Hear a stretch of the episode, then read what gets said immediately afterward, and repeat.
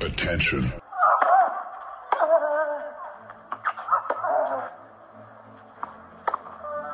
Bitte nehmen Sie schnell Platz, die Spieler sind bereit. Just quiet quickly, please. Für Hallo, da ist der Dominik Thiem. Quiet Please, den Tennisnet Podcast.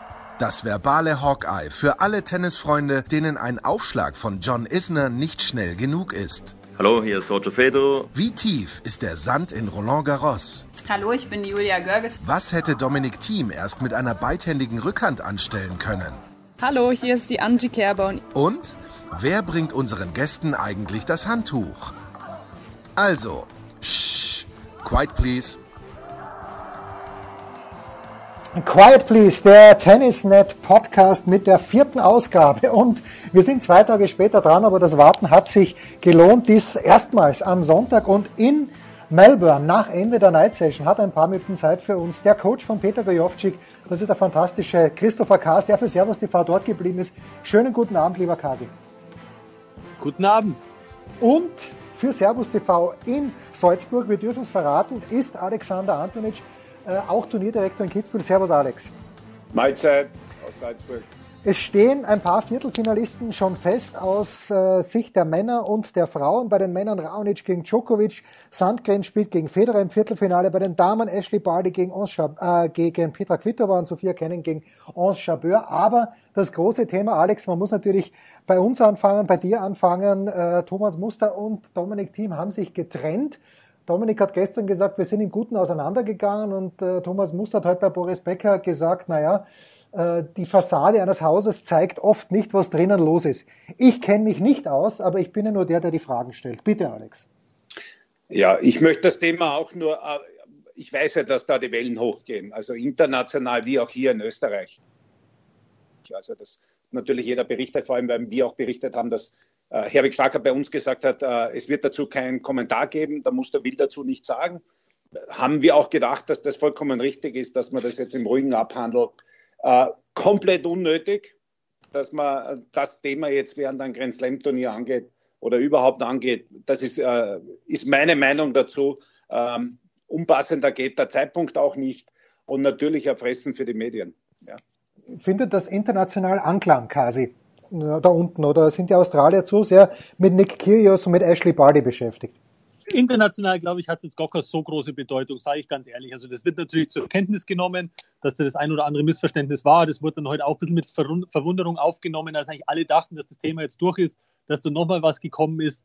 Aber ja, also was bleibt übrig? Der Dominik spielt jetzt äh, Achtelfinale gegen einen Gael Monfils. Und da geht es darum, dass er das hoffentlich so gut wie möglich aus dem Kopf kriegt und dann die Leistung vom Taylor Fritz Match anknüpfen kann. Ja. Dann wird es äh, morgen ein ganz interessantes Achtelfinale.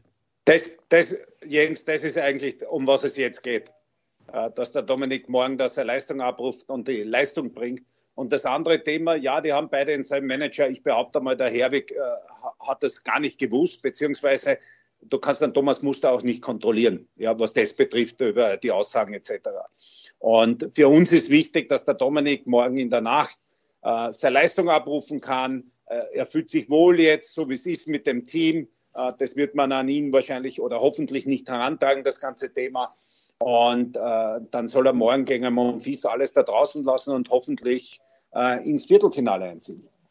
Ja. Genau so ist Alex, weil ich sage jetzt einmal, die Veränderung im Team, ja, aber er hat jetzt die gleichen Leute, mit denen er letztes Jahr neun Monate Richtig. unglaubliche Erfolge und eigentlich sein bestes Tennis gespielt hat. Äh, deswegen, ja, ich hoffe, dass er das jetzt, äh, dass er auch gut schläft und dass er das jetzt äh, sich da nicht irgendwie zu sehr zu Herzen nimmt, dass er sich wirklich auf die Partie konzentrieren kann. Und dann hat er die Leute um sich herum, auf die er sich verlassen kann. Und dann hoffe ich, dass das morgen, ähm, ja, dass das eine, eine, gute Leistung wird und dass er den äh, Morphis, das weiß er, den hat er schon fünfmal geschlagen in fünf Aufeinandertreffen. Der liegt ihm auch ein bisschen vom Spielerischen her ähm, das spielt ein bisschen in die Karten äh, und dann hoffe ich, dass er da gute Leistung abruft und ins Viertelfinale einzieht. Das ist das Einzige und das ist das Wichtigste, was hier zählt. 2.30 Uhr früh bei Servus TV kommentiert von Alex Antonic. Die Frage, die ich jetzt habe, mir ist schon quasi nach dem, beim Encore-Interview, nach seinem Sieg gegen Alex Bolt aufgefallen am Platz, ein bisschen rauchige Stimme beim Dominik. Dann haben wir äh, auch erfahren, dass es ihm nicht ganz gut geht. Hast du eine letzte Wasserstandsmeldung? Für uns? Sehr gute, sehr gute Frage, weil das ist natürlich sehr interessant. Es interessiert äh, ja ganz, äh, ganz Tennis Österreich und äh, es ist besser. Von Tag zu Tag würde ich sagen, äh, was ich beobachten kann, äh, Gestern war es noch so beim Einspielen, dass er auch mal zum Taschentuch greifen musste. Hat ja auch in der Partie immer noch äh, diese Taschentuchbox quasi beim Seitenwechsel neben sich gehabt. Heute hat es schon viel, viel besser ausgeschaut. Also ich glaube, dass auf eine Besserung ist. So sieht es von außen aus. Und äh, ja, dass er da bei vollen Kräften sein wird. Ebenfalls in der Nacht, na, er spielt dann schon, er spielt ein kleines bisschen später, aber ebenfalls morgen spielt dann Alexander Zverev gegen Andrei Rublev. Äh, das wird stattfinden um, Moment, ich rechne mal kurz um, 8.30 Uhr früh am Montag. Und Alex, bis jetzt, Sascha Zverev, der ja in, letzter, in den letzten Jahren oft Probleme damit gehabt hat, in der, früh, äh, in der frühen Phase eines Turniers sehr viel Kräfte zu lassen, extrem souverän. Wie hat er dir gefallen bis jetzt? Sehr, sehr gut sehr aufgeräumt. Äh, ich habe mir auch die Interviews danach von ihm angehört. Äh, ich habe mir auch ein bisschen die Statistiken etc. angeschaut. Und ich glaube, äh, ich weiß nicht, wie es der Kasse sieht, aber in der ersten Woche eines Grand Slams so wenig Kräfte zu lassen, das heißt auch Nerven zu lassen, nicht nur körperlich, sondern auch vom Kopf her, also das finde ich äh, beeindruckend. Das hat es bei Zverev noch nicht allzu oft gegeben. Und äh, wenn du dir jetzt anschaust von den Matches her, er führt doch in einer sehr interessanten Statistik, für mich sehr interessant, Prozentsätze, erste Aufschläge im Feld. Fast 80 Prozent in drei Matches. Und das ist ja so ein Thema gewesen, was immer wieder diskutiert worden ist. Äh, Zverev und sein Aufschlag. Ja? Wenn ich 80 Prozent Erste im Feld habe, dann kommt nicht mehr ganz so viel Bedeutung auf diesen zweiten Aufschlag. Und das ist einfach äh, enorm wichtig und er kann vor allem auch dann sein, sein Spiel aufziehen. Es kann genau das, was man von ihm erwartet, dass er dann ein bisschen aktiver wird, dass er näher drinnen steht. Er muss nicht, äh, oder er muss es ja sonst auch nicht, aber er zieht sich dann gern zurück. Und, und das gibt ihm einfach eine enorme Sicherheit. Und äh, ich glaube auch jetzt gegen Rublev, weil irgendwann muss bei denen auch der Tank leer sein. Der ja. hat zwei Turniere heuer schon gewonnen. Ich glaube, elf Matches jetzt, die meisten Matches gewonnen von neun, auch die meisten gespielt. Also irgendwann muss bei dem auch der Tank leer sein. Ich, ich gebe es wäre für sehr gute Chancen. Wobei es natürlich, man weiß es nicht. Also der weiß zurzeit nicht, wie es verlieren geht, Rublev. Hilft es dem Sascha ein kleines oder ein großes bisschen Kasi? In die letzten Grand Slam Turniere ist er immer reingegangen als einer der Mitfavoriten. Diesmal hat kaum jemand über ihn geredet. Ja, also ich glaube, das hilft ihm. Das haben wir auch vor zwei Wochen im Podcast schon gesagt, dass das eine sehr, sehr angenehme Situation jetzt für ihn ist, weil äh, die Erwartungshaltung schon extrem hoch war bei den ganzen, äh, bei den letzten Grand Slams im letzten Jahr. Ähm, das hilft ihm sehr. Ich glaube, es hilft ihm auch sehr, dass er diesen Spruch rauskauen hat, ja, dass er einfach auch angekündigt hat, wenn er das Ding hier gewinnt, dass er sein gesamtes Preisgeld spendet. Äh, das fand ich super. Ich glaube, da war jetzt auch keine Strategie dahinter. Das ist ihm einfach, das hat er so gespürt. Und das ist schon eine lästige Geschichte, weil er so ein bisschen diese ganzen, diesen ganzen Druck auch von sich genommen hat. Äh, er, er spielt auch für die ganzen Leute. Die, die Australier finden es fantastisch, dass er das angekündigt hat. Also der Sascha wirkt hier sehr, sehr aufgeräumt. Ähm, auch in, in der Zusammenarbeit mit seinem Team. Der Sergei Pupka Junior ist auch immer mit dabei beim Training. Äh, der Papa kümmert sich sehr, sehr gut um ihn. Da haben wir auch noch gesagt, wir glauben, dass er eigentlich den Papa auch wirklich braucht. Ähm, da gefallen mir sehr, sehr viele Sachen im Moment und, beim Sascha sehr, sehr gut. Und, und sorry, ich hoffe Kassi, auch drauf. Ja? Und sorry, er hat auch gesagt, dass er, sein Bruder eine wichtige Rolle spielen wird in Zukunft. Der Mischa, auch das, glaube ich, tut ihm sehr, sehr gut. Weil auf den, zu denen schaut er wirklich aus. Super, super, fantastisch. Und da sind wirklich so viele Sachen jetzt, die gut passen. Und ja, der Rublev ist wahrscheinlich ja, mit dem Djokovic der beste Spieler bisher in dieser Saison. Äh, da hoffen wir jetzt ein bisschen, dass der Tank leer wird und dann wird es eine, eine, eine gute Chance für den Sascha, da ins Viertelfinale einzuziehen. Aber der Rublev auch ein Spiel hat, finde ich, das dem Zverev durchaus liegt. Jetzt hast du, Alex, angesprochen, die hohe Prozentzahl der ersten Aufschläge, die Alexander Zverev ins Feld bringt bei Federer. Und du hast das kommentiert für Servus TV, Kasi hat es moderiert für Servus TV. Bei der Federer hat auch eine hohe Quote gehabt an ersten Aufschlägen, aber ich finde, dass der daraus, und du hast ja auch gesagt, relativ wenig Punkte macht, keine freien Punkte quasi mit dem ersten Aufschlag. Sind das die Bedingungen aus deiner Sicht? Alex äh, schlägt Federer zu sicher aus. Auf, was ist es? Ich bin die letzten zwei Matches nicht schlau geworden aus dem Roger, muss ich ganz ehrlich sagen. Er hat nicht gut gespielt, er hat sich nicht so bewegt, wie er es gern gehabt hätte. Und vor allem äh, sage ich auch, wenn der Aufschlag dann da war, danach, dieser Ball, da, da ist er für mich einer der besten. Wenn der Return nur eine Spur zu kurz ist, oft muss er gar nicht kurz sein, übernimmt er sofort das Kommando. Das ist ihm vor allem gegen Middleman gar nicht gelungen, da hat er alle möglichen Sachen probiert. Ähm, ja, Kasi hat es angesprochen, mehrfach die Bedingungen, dass er die letzten Games mit den Bällen immer schwerer zu halten wird, dass man manchmal gar nicht durchkommt. Und wir dürfen nicht vergessen, der Federer hat jetzt zweimal am Abend gespielt. Heute haben sie fast von Frosting-Bedingungen gesprochen. Sicher nicht ideal für einen Roger, aber das ganze Werk hat mir noch nicht gefallen. Heute muss man auch eines darf man nicht vergessen, der hat so lange gespielt, ja, dass er heute das gespürt hat. Er hat selber gesagt, er ist fast nicht aus dem Bett gekommen. Ja, zwei Tage. Ja. Kasi, wie kalt ist es Jens, eine Sache noch ganz kurz. Äh, moderieren tut die bezaubernde Andrea Schlager, für die alleine sicher schon lohnt, Servus TV einzuschalten. Ich mache es quasi als Experte vor Ort und da war es heute auch so, da ist mir auch aufgefallen, dass er seine Returns im Laufe des Spiels heute unglaublich verbessert hat, der Roger, weil die waren gegen Milme nicht gut. Da hat er die ganze Zeit seine Position verändert, ist mal ja. ins Feld rein, hat sich zwei Meter dahinter gestellt. Äh, das war ein riesen Durcheinander. Und heute hat er nach dem ersten Satz hat er ganz klar für sich entschieden, wie du es eigentlich als Trainer beim jungen Spieler immer machst genau festlegen, wo sind deine Return-Positionen, wo beginnst du die Punkte. Weil aus der Situation heraus findest du immer wieder Wiederholungen, die sich ähneln, die Winkel sind gleich, die Bewegungsabläufe sind gleich. Und dann hat er im zweiten, dritten und vierten Satz richtig gut retourniert. Ich finde es großartig, Kasi, dass du die Andrea so lobst, die wirklich, wirklich einen tollen, tollen Job macht. Und man sieht auch ein bisschen deine Herzerl in die Augen, wenn du daneben stehst. Gefällt mir.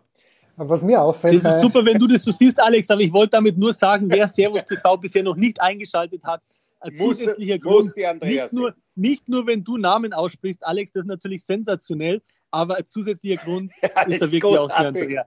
Und ich hätte gern, dass du mir nochmal sagst, wo der Fucovic genau geboren ist, Alex.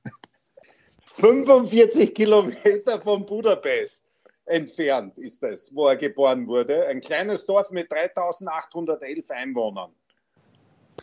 Aber was, was, wer Servus TV anschaut heute, was hat er erfahren, wo Wally Masur geboren ist? Und das weiß der Kasi natürlich nicht, weil er den Originalkommentar nicht mitbekommen hat. Kasi, weißt du, wo Wally Masur geboren ist? In Australien? Nein, in Bruck an der Mur. Das ist wieder ungefähr, Nein. ja doch, doch, doch 45 Kilometer von, von Graz entfernt. Das haben wir gelernt. Von äh, ein Wort ah, noch, ein Wort da habe ich wahrscheinlich gerade geschaut, wo die Andrea ist. Ja, natürlich. Andrea ähm, Schlager, die man natürlich auch von der MotoGP kennt bei Servus TV. Wie ist es denn, Kasi, von der Stimmung her? Normalerweise Roger Federer. Warte, warte, warte, ja, warte, da, da ist ein großer Fehler dabei. Der bitte. Vater von Wally Masur kommt aus Programm. Ach so, entschuldige, das war's, ja. ja. Nicht der Wally Masur selbst, sondern der Vater. So ist richtig. So rum ist richtig. Ähm, wie war das beim Millman-Match, Kasi, von der Stimmung her? Federer hatte eigentlich überall ein Heimspiel, aber mein, mein Eindruck war schon, die Australier sind da mehr auf ihren Mann gestanden. Ähm, guter Punkt. Ähm, Roger ähm, gefällt es besser, der fühlt sich wohler, wenn das Stadion hinter ihm steht. Da brauchen wir gar nicht drüber reden. Äh, gegen Millman war sensationelle Stimmung. Es war jetzt nicht so, dass der Millman ein Heimspiel gehabt hat, weil es sind unglaublich viele internationale Gäste, die wirklich auch nur für die Australian Open nach Australien kommen. Äh, viele Federer-Fans. Ich würde mal sagen, es war also 60, 40, 70, 30 für Millman. Roger hat da schon seine Anhänger, aber heute ist er dann nahezu ein Heimspiel für den Roger und das genießt er sehr. Riesiges aber Heimspiel. Alex, bitte. Eins müssen wir schon noch sagen, man, zum einen, das wäre spielt nicht nur für sich selbst und bei noch einem Spieler merkt man es in der Woche. Das war für mich gestern die beste Partie des Turniers. Und das ist Nick Kyrgios, der sich nicht immer sonst, aber, aber hier von seiner absolut besten Seite zeigt. Das war ein Wahnsinnsmatch gegen Kaczanov. Und der ist dran geblieben, der hat alles weggesteckt an negativen Sachen, die man da erleben kann. Am dritten Satz, glaube ich, Matchball, vierten Satz Matchball, im fünften 8-7 im, im Match-Tiebreak hinten dann das noch gezogen. Eine Stimmung war dort. Das war also so wie der alte Davis Cup, würde ich sagen. Und dieser Platz, warum der so gern dort spielt, ist, weil der normale Tennisfan, der sich ein Ground-Ticket löst, um, ich sage jetzt übertrieben, um ein paar Euro, der kann sich dort anstellen und darf dort rein. Und dort war eine Stimmung, die sind abgegangen, das war legendär. Aber Alex, wir freuen uns jetzt alle auf die Partie Kyrgios gegen Nadal. Glaubst du, dass der Kyrgios morgen hundertprozentig fit sein wird oder hängt ihm die Partie nach? Weil, also oft trainieren sehe ich nicht an Kyrgios. Na, ich glaube, dass das das große Manko ist, dass der nicht fit ist und dass der das über zwei Wochen da nicht durchziehen kann. Er hat gezeigt, was für ein begnadeter Tennisspieler ist aber das reicht halt dann irgendwann. Wann wird jetzt dann kommen gegen Nadal? Dieser, der große Mann mit dem Hammer, sagen wir, Marathonläufer dazu, der ist, und äh, lass uns vielleicht noch ganz kurz auch äh, auf die Frauenseite wechseln, Kasi für Serena Williams gekommen gegen Wang Qiang, die dann die nächste Runde gleich wieder verloren hat. Sie hat sehr alt ausgeschaut, wie auch ihre Schwester, die in der ersten Runde schon rausgeflogen ist. War es das jetzt mit den Grand Slam-Ambitionen für Serena Williams? Nein, das glaube ich nicht. Also die Serena wird dieses Jahr noch drei Chancen haben. Äh, die war gut vorbereitet, hat in Auckland sehr, sehr gut gespielt. Auch hier in den ersten beiden Runden hat es mal einen kleinen Hänger gehabt, zwei, drei Games gegen die äh, Sidancek aus Slowenien. Ähm, ich glaube, dass es ein bisschen Ausrutscher war. Also die Serena würde ich definitiv noch nicht abschreiben. Alex? Na, abschreiben darf man Serena Williams nicht, aber es wird nicht ist vollkommen klar, ähm, weil es immer mehr Spielerinnen gibt, die den Respekt verlieren und die äh, beginnen, sie zu bewegen. Und dann äh, wird es etwas schwieriger, sage ich einmal. Aber meine absolute Überraschung in dem Turnier und was mich total freut, ist diese On Chabeur. Ja? Ähm, die ich ja schon länger kenne, weil sie ausgezeichnete Jugendliche war. Sie spielt und, ein bisschen wie du früher, gell? Viel Slice und. Äh, na, ja, sie spielt anders für die Damen und das ist cool. Und äh, weil es jetzt auf mich Bezug wahrscheinlich, weil es auch ein paar Kilo zu viel gehabt hat. Ich weiß nicht, ob sie jetzt durch, komplett fit ist, aber auf alle Fälle ist sie dann mit der Wozniacki die volle Distanz gegangen, hat jetzt diese Chinesin, die die äh, Williams ausgeschalten hat, rausgenommen und steht morgen vor einer durchaus oder übermorgen vor einer durchaus machbaren Aufgabe. Aber mir taugt das überhaupt, dass genau so eine, die jetzt 25 war, alle gesagt haben, ja, es war ein Riesentalent, super Jugendliche, aber jeder hat die schon quasi auf die Seite gelegt. Aber äh, total angenehm und wirklich interessant zum Zusehen. Wie schwierig ist es, Kasi, wenn wir auf die Frauenseite schauen? Und sie spielt jetzt, also Enchabeur spielt gegen Sophia Kennen, die der Alex auch deshalb gut kennt, weil die Mira Antonic vor Alex vier Jahren, drei Jahren bei den US Open ja, Nick Kennen in der ersten Runde gespielt hat. Genau, das war vor der langen Verletzung von der Mira äh, bei ihrem Debüt dort bei US Open Junior hat, glaube ich, 6-4, 6-3 oder so irgendwas oder 6-4, 6-2 verloren gegen eine Kennen, die damals, glaube ich, ins Finale marschiert ist. Und man hat schon eines gesehen, ja, die ist von der Beinarbeit her, von den Schlägen, also die lässt sich dadurch nichts da. Und vor allem giftig ohne Ende, so tough im Kopf. Und auch das, die, die hat keinen Respekt gehabt vor einer Goff. Ja, die hat sich ja nicht in die Hosen gemacht wie äh, Osaka sondern die, die ist dabei blieben. Ja? Und die, die musst du wirklich wegspülen. Also Sophia kenne mittlerweile im Live-Ranking, glaube ich, 12 WTA, die musst echt wegspülen. Kasi, was ist da los gewesen? Du hast ja, bist ja mit Sabine Lisicki auch lang unterwegs gewesen, kennst dich bei den Frauen, auch mit Mona Bartel selbstverständlich, kennst dich bei den Frauen ausgezeichnet aus. Was war da mit Naomi Osaka los in diesem Spiel? Sie hat ein bisschen teilnahmslos gewirkt oder war sie einfach komplett äh, überfordert mit der Situation? Na, ich glaube, ich glaube, es war eine schwierige Situation. Ähm, die Osaka ist natürlich immer noch so ein bisschen upcoming und ist eine junge Spielerin und plötzlich spielt sie gegen eine 15-Jährige und die ja. Situation fand sie ja. gar nicht gut. Das kennen wir bei Jugendturniere, äh, wenn du dann plötzlich selber denkst, du bist richtig gut und dann kommt jemand zwei Jahre jünger und dann heißt es immer, ah, das ist der Jahrgang und das ist der Jahrgang und man hat so ein bisschen das Gefühl gehabt, äh, dass sie die Situation nicht gut fand und wie du schon sagst, teilnahmslos glaube ich jetzt nicht. Die war wie blockiert und war überrascht und, und dann auch irgendwann genervt, dass Coco Goff so gut spielt. Hm. Gut analysiert, Kasi, bravo. Da sieht man, du warst auf der Damentour unterwegs. das wäre auf der Herrentour jetzt auch nicht anders gewesen. Ja, die mögen das auch nicht. Wenn da einer 19 oder 20 ist und dann kommt plötzlich ein 17-Jähriger, ähm, da ist jetzt vielleicht kein 15-Jähriger ja, dabei, aber selbst da ist es in den jungen Jahrgängen, die, die sich aus der Jugend alle kennen, die schauen da genau. Der ja, ist ein Jahr aber jünger, nur Kasi, zwei Jahre jünger. Bei den Herren wissen die meisten oft gar nicht, wenn es gegen so einen spielen, wie alt er ist. Nur bei den Damen wissen die alles über die Spieler und Spielerinnen. Ja. Du, kurze Frage zur Pavlyuchenkova. Die liegt der Kerber nicht, oder? Ähm, wäre eine schwierige Aufgabe. Die Angie hat bisher, finde ich, äh, Angie Kerber hat ein gutes Turnier gespielt, sehr solide. Gegen Georgie, das war nicht einfach.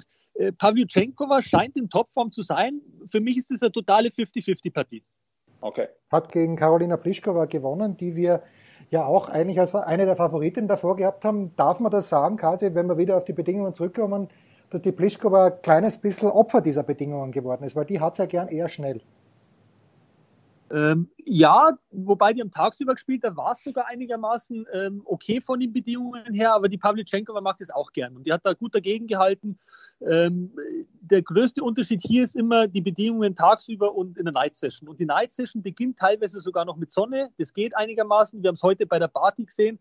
Der erste Satz äh, ist in der Sonne und plötzlich Anfang vom dritten Satz äh, ist es 5, 6 Grad kühler, es wird dunkel und dann wird es deutlich langsamer zu spielen. Und da äh, sich während dem Match dann auf die Bedingungen einzustellen, ist nicht einfach. Gut. Also, bei den Herren Novak Djokovic problemlos, äh, Rafael Nadal eben morgen gegen Nick Kyrgios und Roger Federer ist auch noch im Wettbewerb. Ich glaube nicht, dass es gewinnen wird, spielt gegen Tennis. Ich würde gerne mal den, äh, ich würde gerne mal einen Milos Raonic in die Runde schmeißen. Ja, schmeiß ja. rein, schmeiß rein. Ja. Ein sensationelles Turnier. Und wir reden immer über die Bedingungen und dass die Bälle, wenn sie älter sind, ein bisschen langsamer werden und der Platz ist nicht so schnell. Ich habe das Gefühl, der hat so viel Power, dass dem das nahezu egal ist. Dann eher der Gegner Probleme, weil er mit diesen äh, toten Bällen dann äh, nichts mehr machen kann. Ja? Der Raonic fährt hier drüber, der fährt ein Programm, der serviert und den hatte, wir haben beim Sascha Zverev gesagt, dass ihn keiner so richtig auf dem, auf dem Schirm hatte. Den Raonic, den hat gar keiner auf dem Schirm gehabt. Und das wird für Novak Djokovic eine ganz schwierige Aufgabe. Also der erste richtige Test, der mit Abstand beste Aufschläger dort vor Ort. Also nicht nur, dass er die meisten Asse hat, was noch wichtiger ist aus meiner Sicht, er gewinnt fast sieben, nein, er gewinnt 87 Prozent seiner Punkte, wenn der Erste im Feld ist. Das gibt dir als Spieler dann sehr viel Selbstvertrauen, weil du dann erstens einmal die Return Games lockerer angehst, weil du davon ausgehen kannst, dass du fast immer in einem Tiebreak bist und natürlich auch selber dann gambeln kannst von den Grundschlägen, weil du meistens in eine gute Position kommst. Und so wie der Kasi gesagt hat, wird ganz, ganz interessant. Der zurzeit beste Aufschläger anscheinend gegen den besten Rückschläger der Welt. Ja, beruhigt euch erstmal, ihr zwei. 9 zu 0 Bilanz für Djokovic. Raonic hat in der ganzen Karriere, in den ganzen neun Matches, zwei Sätze gewonnen. Einen davon, das war bei der letzten Begegnung in Cincinnati, aber da hat Djokovic doch auch gewonnen. Warum? Aber Jens, Jens, Jens. Ja, was weißt, Vitas Gerolaitis, ja, das ist richtig. Nie, Ja. Niemand, Was hat er gehabt? Was hat er gehabt? 16-0 und dann hat er ihn geschlagen und hat gesagt, niemand, aber auch wirklich niemand schlagt Vitas Gerolaitis 17 Mal in Serie. ja. Ja, da sind wir erst bei neun. Da sind wir erst bei neun und der, Dimitrov wird sich das Gleiche gegen einen Federer gedacht haben bei den US Open im vergangenen Jahr. Da war es ja auch so. Fantastisch. Ihr zwei, das war's. Quiet please. Der Tennisnet Ein Podcast. Thema, ja, bitte, ein Thema bitte. noch. Äh, Ich weiß, Reiß es, auf. es wollen alle schon ins Bett, aber da gibt's ein Thema, das hat der Sven Grönefeld aufgebracht. Und ich, man, ich muss ehrlich sagen, ich beschäftige mich normal mit Regeln. Hat von euch irgendjemand gewusst, dass man den Ball nicht an einem feuchten Hemd reiben darf? Äh, der, Ich habe es nicht gewundert. Mich hat es auch ein bisschen gewundert, als ich es gesehen habe. Ich habe es gar nicht so aufgenommen und dann habe ich aber danach eben gemerkt im Netz, dass das so ein bisschen Wellen geschlagen hat. Ja, Ähm, ich hab das ich noch weiß nie gehört. nicht wirklich, was er damit bezweckt, weil Alex, äh, der macht den Ball ein bisschen nass. Ja, wird er deswegen schneller? naja, die Haare legt er an und der rutscht durch. Also er wird nicht mehr so hoch springen. Früher hat das der Ivan Lendl gemacht. Ich kann mich an das noch erinnern, ja. Aber, aber ich habe nie das Gefühl gehabt, außer dass es grindig ist, wenn ich ganz ehrlich bin. Also einfach, ja, ungut, ja, schmutzig, wenn da einer seinen Schweiß in den Ball einwischt, den ich dann in der Hand habe. Aber dass es jetzt für Spieler einen Vorteil bringen soll. Ich habe nur nicht gewusst, dass es ausdrücklich dezidiert in den Regeln drinsteht, dass du den Schweiß nicht am Ball abreiben darfst. Ich hoffe, dass du irgendeine Regel gibt, weil sonst kommt der Nächste und schüttet sich beim Seitenwechsel äh, die Wasserflasche auf alle Schläger, weil er dann denkt, äh, über alle Bälle, weil er denkt, es rutscht besser durch. Also ich bin froh, dass du irgendeine Regel gibt. Äh, Ja. Der hat es ja auch nicht allzu oft gemacht. Ich glaube, drei, vier Mal haben wir es gesehen, äh, hat es ja auch ganz gut versteckt. Also das hat jetzt meines Erachtens nicht Okay. allzu viel Auswirkung auf das Match gehabt, aber es war definitiv gut, dass du das sagst. Es war ein interessantes Thema, über das auch in der Umkleidekabine hier gesprochen wurde. Aber Kasi, das bringt uns ja jetzt das zum Abschluss genau zu dir zurück, denn niemand kennt sich bei der Manipulation von Baseballen besser aus als du. Die Pitcher, die machen ja auch alles, um einen Vorteil zu generieren. Reiben, reiben den, den Fingernagel am Ball, machen ihn nass vielleicht, schaben ihn ein bisschen ab. Also es kann schon ein bisschen was bringen. Das kann durchaus ein bisschen was bringen. Und ähm, vielleicht hat er sich auch gedacht, äh, er hat eine synthetische Seite, der, der Federer hat die Darmseite, da mache ich mal am Ball ein bisschen nass, dann kriegt er Probleme drüben und dann reißt ihm vielleicht die Seite schneller. Ich habe keine Ahnung, was er sich gedacht hat, der Millman. Ähm, scheinbar hat es sich gut angefühlt für ihn, er wollte es zwei, dreimal machen und äh, ja, am Ende hat trotzdem der Roger gewonnen. Also, Aber das vollkommen richtig. Für die gehabt Darmseite, für die Darmseite ist es natürlich nicht das Beste, wenn, wenn der Ball immer nass ist. Das stimmt 100 Prozent. Herrlich. Quiet Please, der Tennisnet Podcast. Das war die vierte Ausgabe mit Christopher Kaas in Melbourne, mit Alexander Antonitsch in Salzburg. Beide bei Servus TV schon um 2.30 Uhr in der Nacht von Sonntag auf Montag zu hören mit Dominik Thiem gegen Gaim Office. Und es gibt noch ganz, ganz viele wunderbare Matches. Hoffentlich noch mehr mit Dominik Thiem und mit Alexander Zverev. Danke ihr zwei, das war's. Wir hören uns wieder schon bald. Spiel, Satz, Sieg. Das war Quiet Please, der Tennisnet Podcast. Liked uns auf Facebook, folgt uns auf Instagram und verpasst auf keinen Fall unsere Live-Ticker auf tennisnet.com. Neben all den anderen Artikeln, Gewinnspielen und Serviceberichten.